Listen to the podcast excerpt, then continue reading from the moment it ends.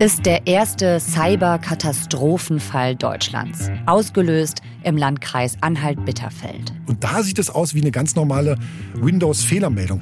In dem Fall stand da aber fett oben drüber Landkreis Anhalt-Bitterfeld. You are fucked. Do not touch anything.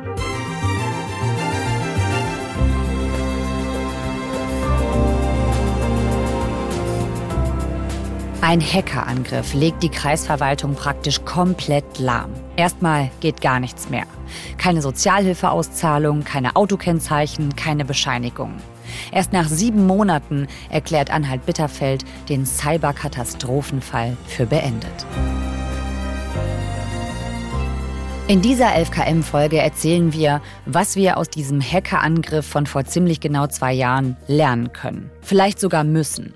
Mit Marcel Roth vom MDR. Denn solche Hackerangriffe werden immer häufiger. Marcel hat ausführlich zu dem Fall recherchiert und mit ihm wollen wir herausfinden, was uns Deutschlands erste Cyberkatastrophe über die kommunale IT-Sicherheit von heute verrät. Ihr hört 11KM, der Tagesschau-Podcast. Ein Thema in aller Tiefe. Mein Name ist Viktoria Michalzack. Heute ist Montag, der 10. Juli. Marcel, herzlich willkommen. Hallo, danke, dass ich dabei sein darf. Diese Geschichte spielt in Köthen. Ich habe nochmal nachgesehen, wo das ist. Das ist in der Nähe von Leipzig und Halle. Und zwar geht's los in einer Behörde, in der Kreisverwaltung Anhalt Bitterfeld. Marcel, sieht's da so aus, wie man sich das vorstellt? Ja, so sieht es tatsächlich aus. Das ist ein Gebäude, ein altes Militärgebäude, dunkelblauer Teppichboden und links und rechts überall Türen und unten so eine kleine Eingangshalle mit jemandem, der ein Pförtner ist, hinter einer Scheibe. Also ein ganz klassisches Behördengebäude, wo man jetzt nicht notwendigerweise besonders gern hingeht. Mhm. Ja, so eine klassische Kreisverwaltung. Genau. Und da passiert was am Dienstag, den 6. Juli 2021. Den Mitarbeitern fällt da was auf. Was passiert da? Naja, die kommen dann ganz normal hin, stempeln sich ein. Christine Wüstenberg zum Beispiel war eine, die in der Kfz-Stadt arbeitet. Die schließt ihre Bürotür morgens auf, um halb sieben schon. Also man startet da sehr früh im Sommer. Bei Windows konnte ich mich noch ganz normal anmelden. Bei unserer Fachanwendung war dann der Stopp da. Das ging nicht mehr. Ich habe eine Fehlermeldung bekommen und dachte mir so, ach, nicht schon wieder technische Probleme? Was soll das jetzt hier? Ja gut, passiert manchmal, ne, dass irgendwie die Technik nicht so richtig will. Ist noch wem was aufgefallen? Ja, dem IT-Menschen. Der sitzt auch zur gleichen Zeit, ein bisschen später, im Auto, ist auf dem Weg nach Köthen, kriegt einen Anruf.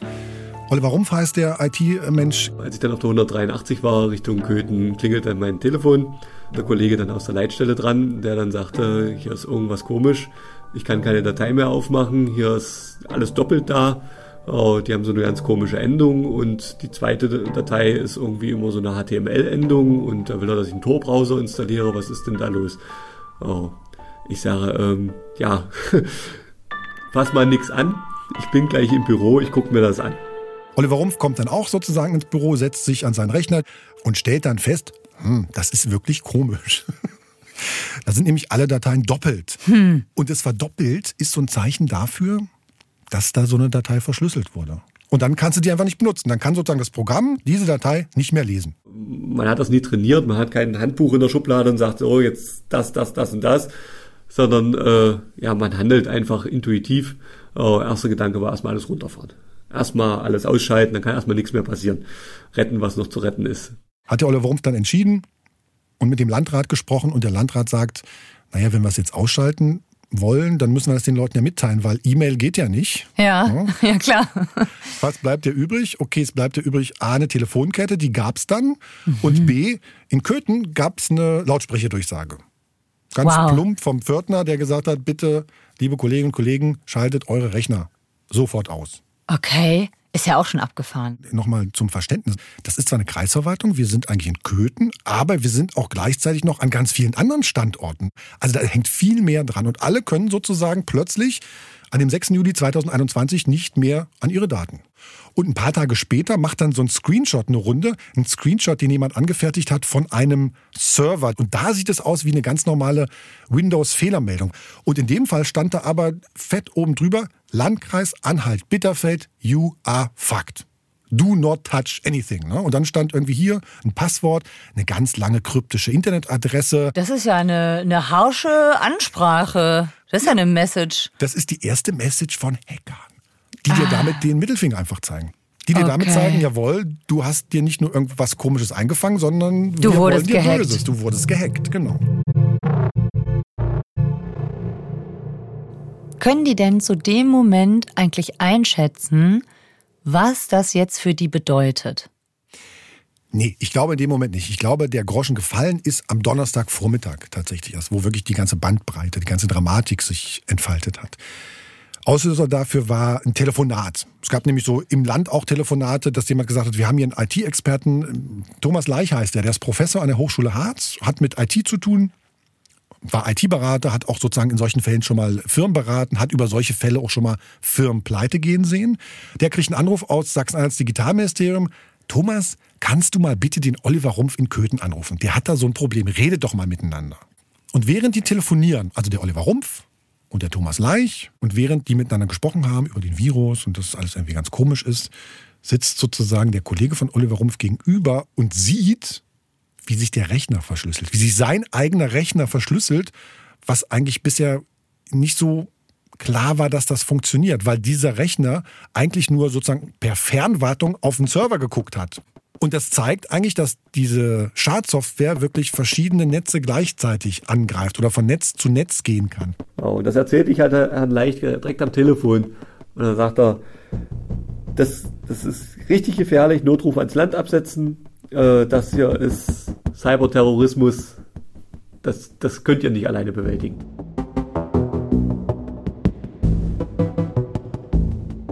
Und das ist so der Auslöser, wo Thomas Leich sagt, ihr habt da richtig, richtig die Scheiße am Hacken. Der sagt sogar, das ist sowas wie Cyberterrorismus. Also informiert den Landrat, das ist richtig heftig, was ihr da habt. Der hat da so ein Bild gemalt, hat gesagt, was ist, stellt euch vor oder sagt dem Landrat, der ist auch schon ein bisschen was älter, der Landrat, sagt dem Landrat, der soll sich vorstellen, in Bitterfeld steht jetzt die Elbe zwei Meter hoch in den Straßen. So eine Situation habt ihr jetzt IT-mäßig. Das hat er denen gesagt. Ja. Okay. Also der hat gesagt, Leute, das hier, das ist ein richtiger Notfall. Der spricht von Terrorismus. Und deswegen wird auch Katastrophenalarm ausgelöst.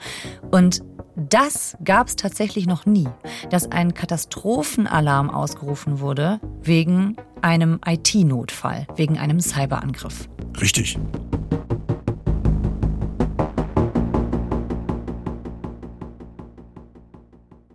Wenn du den Katastrophenfall ausrufst, kannst du eben auch bestimmte Sachen als Landrat einfach bestimmen. Kannst sagen, pass auf, wir kaufen jetzt mal hier ein paar neue Rechner oder wir beauftragen jetzt mal diese Firma XY oder wir beantragen jetzt mal Hilfe bei anderen Behörden. Und die Behörden können das dann nicht so einfach ablehnen. Also so einen Katastrophenfall auszurufen, da gehört schon Mut dazu in so einer Situation, weil du sagst, weil du dich ja völlig nackig machst. Ne? Du sagst ja wirklich vor aller Welt, äh, wir stehen hier mit runtergelassenen Hosen, wir können uns nicht helfen, bitte helft uns.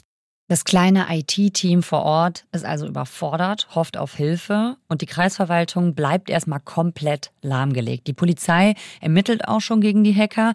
Vier Tage ist der Angriff jetzt her. Marcel, diese Hacker, die haben ja diese kryptischen Internetadressen auf den Computern hinterlassen. Was ist denn eigentlich passiert, wenn man da drauf geklickt hat? Wenn du da draufgegangen bist, dann stand da eben, jawohl, wir haben dich, Landkreis Anhalt-Bitterfeld, you have been hacked. Diese Seite, die du gerade siehst und der Entschlüsselungscode, der läuft in 21 Tagen aus. Bitte zahl doch 500.000 Dollar, eine halbe Million Euro. Ansonsten veröffentlichen wir deine Daten. Nein. Und die schreiben auch, im Normalfall kostet so ein äh, der Wiederaufbau von gehackten Systemen kostet durchschnittlich dreieinhalb Millionen Euro. Schreiben die auch auf ihrer Seite. Also deswegen sind die 500.000 Euro aus deren Sicht irgendwie natürlich ein Schnäppchen. Die Info liefern sie auch noch mit, dass es sich lohnen mit. würde. Ja, genau. Wahnsinn. Dieses Erpressungsgeld, da hat man relativ schnell gesagt, kurz überlegt, nee, zahlen wir nicht, die öffentliche Hand zahlt, lässt sich nicht erpressen. Ich wüsste auch gar nicht, wie so ein Kämmerer sowas verbucht, ehrlich gesagt. Als Sonderausgabe. Auf Sonderausgabe, genau. Okay, wir haben also eine quasi komplett lahmgelegte Verwaltung. Die Polizei ermittelt zwar, aber klar ist auch, an die Erpresser soll kein Geld gezahlt werden.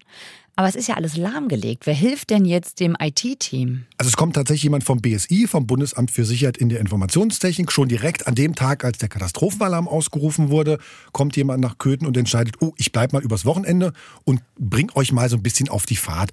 Zweiter Schritt war dann zu sagen, okay, wir müssen jetzt ein Notnetz aufbauen, dass wir irgendwie digital wieder untereinander kommunizieren können. Und mhm. parallel fängst du an zu überlegen, wie sieht denn jetzt eigentlich meine IT-Infrastruktur neu gemacht aus? Was mhm. muss ich denn da wie aufbauen und wie auch verstecken und wie muss ich vielleicht meine Server nochmal neu konfigurieren mhm. und all sowas. Und währenddessen musst du noch überlegen, sind die Täter eigentlich so dick in dem System drin, dass die vielleicht, wenn wir wieder neu starten, immer noch drin sind? Also das sind alles so Fragen, die da irgendwie mhm. beantwortet werden müssen. Und du merkst, das zieht einen riesen Rattenschwanz nach sich. Ne? Das ist ja. eine Riesenarbeit. Wir müssen immer klar machen, das ist ein Langlauf und kein Sprint. Und das nächste ist natürlich dann mit den äh, Verantwortlichen Pläne für die Zukunft auszuarbeiten halt, ja. Also sich auch wirklich mal Gedanken zu machen und nicht die ganzen Schnellschüsse, die eigentlich üblich sind, weil man möchte eigentlich, man, man erwartet so ein bisschen, nächste Woche kann die IT wieder weiterlaufen. Aber die Realität sieht halt leider ganz anders aus. Ich habe ja im Podcast auch mit Dirk Häger gesprochen, der ist sozusagen der Chef dieser schnellen naja, ich nenne mal Cyber-Eingreiftruppe beim BSI. Wir sind auch dafür da, Opfer in eine stabile Seitenlage zu bringen. Also ähm, die Ersthilfe. Aber wir müssen uns einfach relativ schnell rausziehen. Es darf nicht der Normalfall sein, dass wir vor Ort aufräumen. Das müssen die Opfer eines Angriffs schon selber tun. Also BSI-Menschen sind da, die sozusagen Ahnung haben und die sich das ein Wochenende lang angucken und sagen, jawohl, jetzt seid ihr auf der Spur und dann am Sonntag alles schick, wir fahren wieder zurück, ihr seid in der stabilen Seitenlage, danke. Und dann war relativ schnell klar, wir brauchen Hilfe. Wir holen uns eine IT-Forensikfirma. Das sind so Menschen, die wirklich genau wissen, okay, wie haben sich die Täter bewegt in unserem Netz?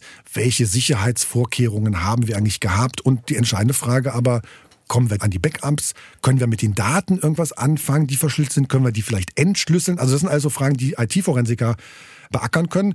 Für diese Firma war klar, okay, da muss ja irgendwie Geld da sein, muss ja irgendjemand bezahlen. Das sind Leute, die ganz schnell im Einsatz sind, die hochqualifiziert sind, die auch hochqualifiziert bezahlt werden sozusagen.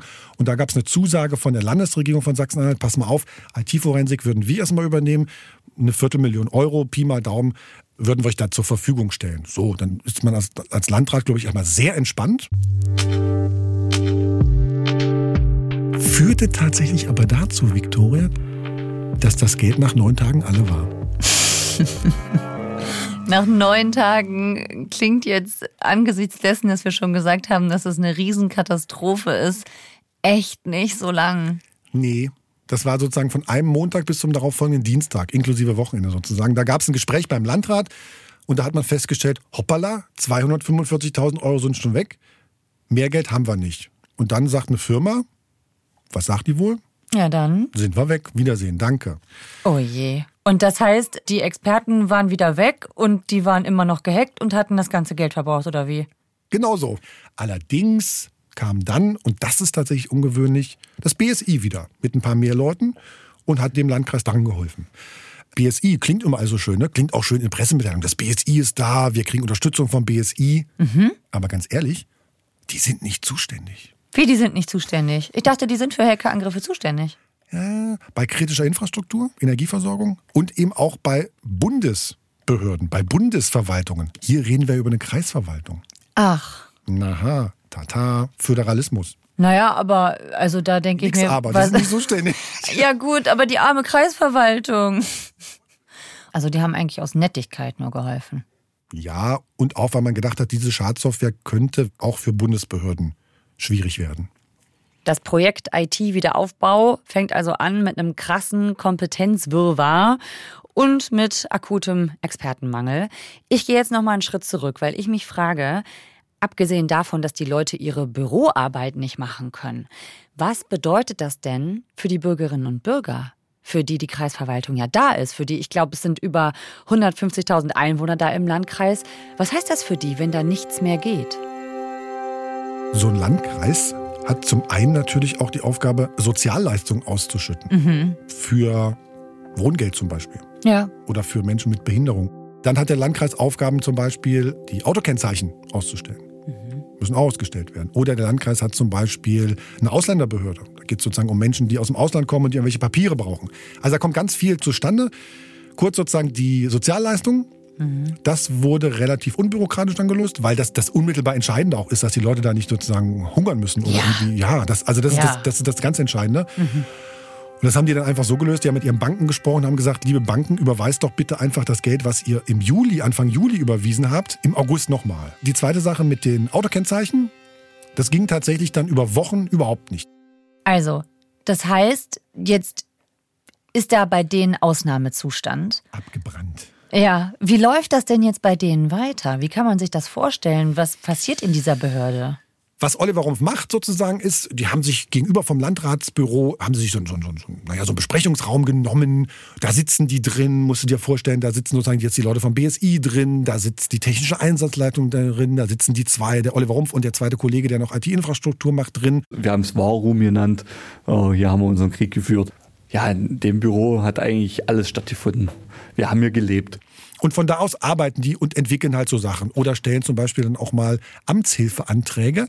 Zum Beispiel auch ein Amtshilfeantrag an die Bundeswehr. Und wer kommt dann da? Kommen dann da Soldaten in Flecktarn? Äh, Wer, wer kommt denn da? Soll ich dir was sagen? Diese Frage habe ich auch gestellt und dann hatte ich so den Gefühl, die Antwort bei den Soldaten, was natürlich eine dumme Frage. Ja, Soldaten in Uniform kommen bei der Bundeswehr überraschenderweise. Aber dann bin ich beruhigt, dass du die dumme Frage auch gestellt hast. Genau, genau, genau. Das sind Soldaten vom Kommando ZIR, Cyber- und Informationsraum. Ähm, die haben insgesamt 14.000 Soldaten über ganz Deutschland verteilt, sind sozusagen eigentlich für die IT der äh, Bundeswehr zuständig und kennen sich natürlich entsprechend auch mit Cybersicherheit aus. Und die kamen halt nach Anhalt-Bitterfeld und haben da geholfen. Haben geholfen, ein IT-Sicherheitskonzept zu schreiben. Wie macht man seine Systeme sicher? Also für den, für den Wiederaufbau was ganz Wichtiges. Haben aber eben auch ganz profan die Computer genommen, die da waren, unter Anleitung von Oliver Rumpf, haben sich die angeschaut und haben da neue, neue Betriebssysteme drauf gespielt. Um die, also haben die platt gemacht und neu äh, bespielt. Ganz plump jetzt mal so gesagt. Und mit deren Hilfe lief das Ganze dann wenigstens so ein bisschen. Richtig. Aber wenn ich es richtig gelesen habe, dann hat es ja ganze sieben Monate gedauert, bis der Landkreis diesen Status Katastrophenfall wieder aufgehoben hat. Und da war ja immer noch nicht alles wiederhergestellt. Und was die Hacker dann mit den Daten machen oder noch machen werden, weiß keiner. Plus, es war ein Riesenaufwand. Wie viel hat das jetzt eigentlich am Ende gekostet, dieser Wiederaufbau? Die Hacker haben ja behauptet, das wird unglaublich viel und deswegen soll man Lösegeld zahlen. Wie viel hat es am Ende wirklich gekostet? Also der Landrat hat mir letztens noch gesagt, zweieinhalb Millionen Euro hat das alles gekostet. Dazu die 250.000, die sozusagen das Land übernommen hat. Wenn man jetzt ehrlich ist, müsste man rechnen, was hat eigentlich das BSI gekostet oder was haben eigentlich die Bundeswehrleute gekostet. Die stecken in der Rechnung nicht mit drin. Okay. Ich halte dreieinhalb Millionen nicht für aus der Luft gegriffen, was die Hacker sozusagen da am Anfang behauptet haben.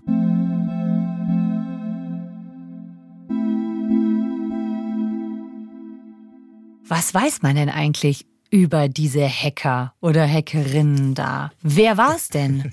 Das ist eine ganz typische Crime-Geschichte. So, was machst du? Hacker, Pay or Grieve, so haben die sich genannt. Bin als erstes natürlich hier zu unserem Landeskriminalamt gegangen. Die sagten, ja, Pay or Grieve.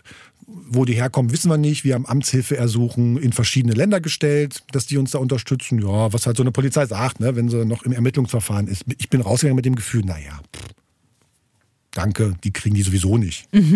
Okay. Und dann gab es Anfang März 2023 eine Pressekonferenz in Düsseldorf beim LKA Nordrhein-Westfalen.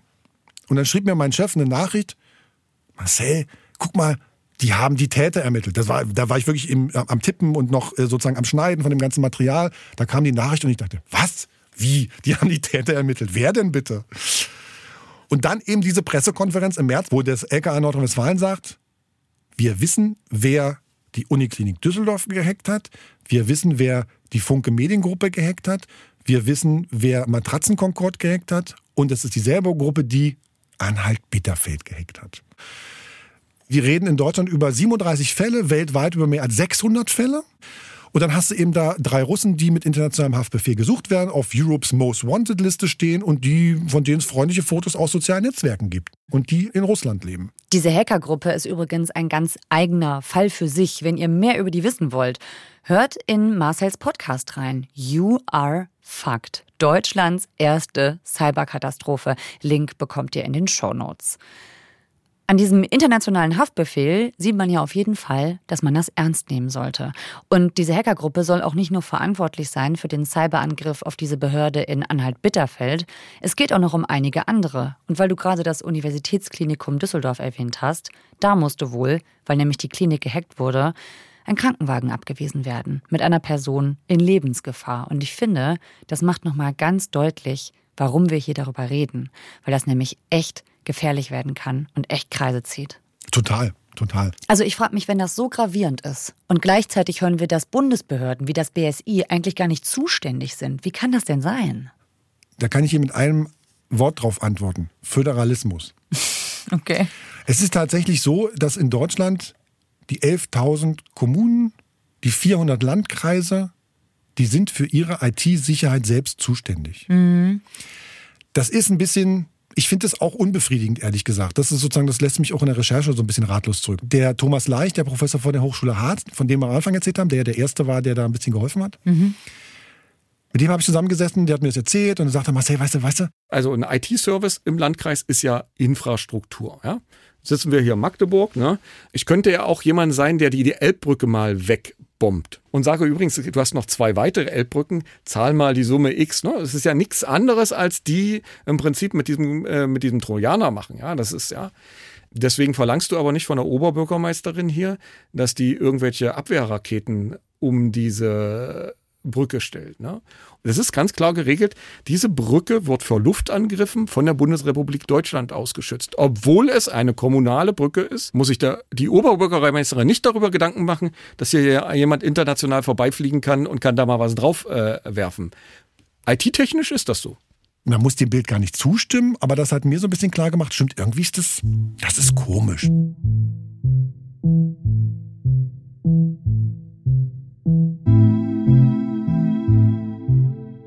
Also offensichtlich sind wir noch nicht darauf vorbereitet wie auf andere Katastrophen. Die Kreisverwaltung in Anhalt-Bitterfeld war es offenbar nicht. Jetzt frage ich mich, jetzt ist das so passiert.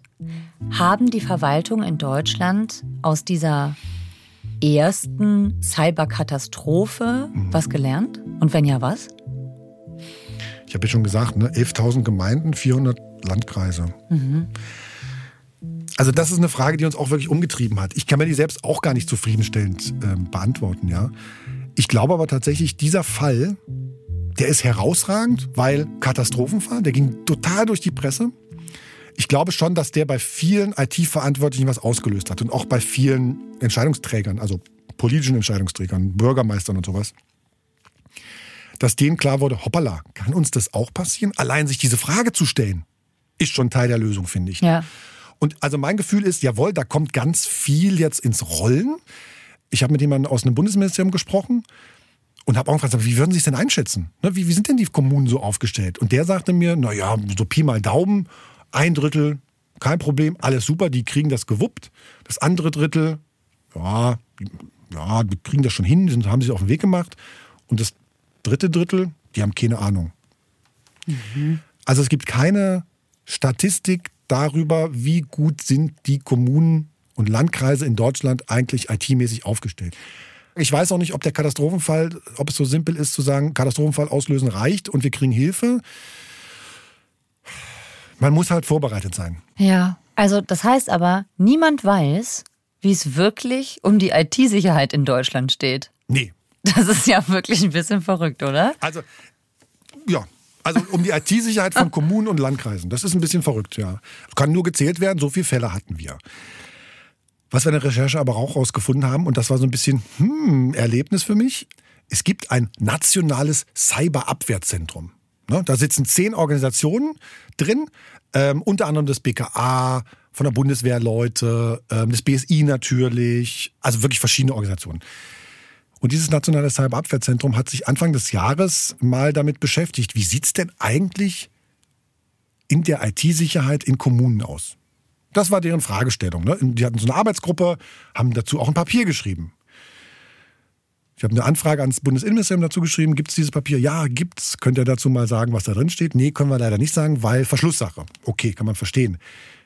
Was mich aber dann also tatsächlich total fuchst, ist die Antwort auf meine letzte Frage an die. Die letzte Frage, die ich dir gestellt habe, war nämlich, können denn wenigstens die Kommunen da reingucken? Wissen die denn, was ihr da herausgefunden habt oder was ihr meint, was wichtig ist?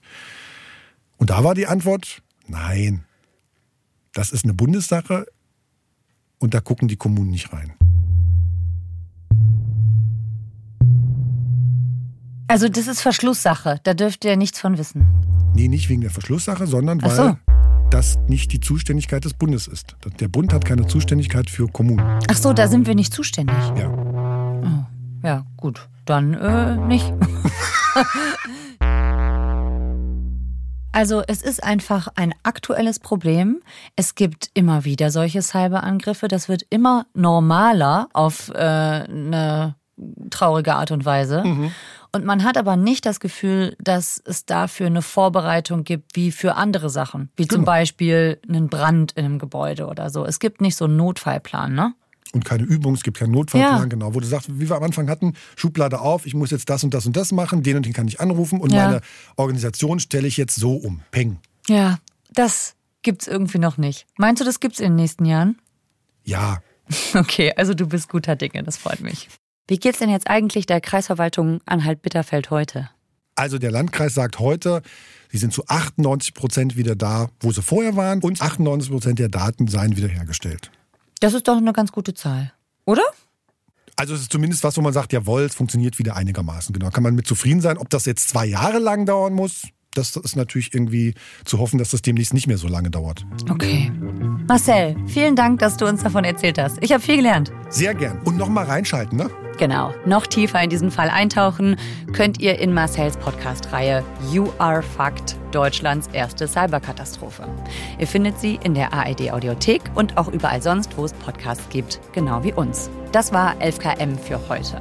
Autorin dieser Folge ist Marlene Obst. Mitgearbeitet hat Stefan Beuting. Produktion Fabian Zweck, Florian Teichmann, Hanna Brünjes und Christoph von der Werf. Redaktionsleitung Lena Gürtler und Fumiko Lipp.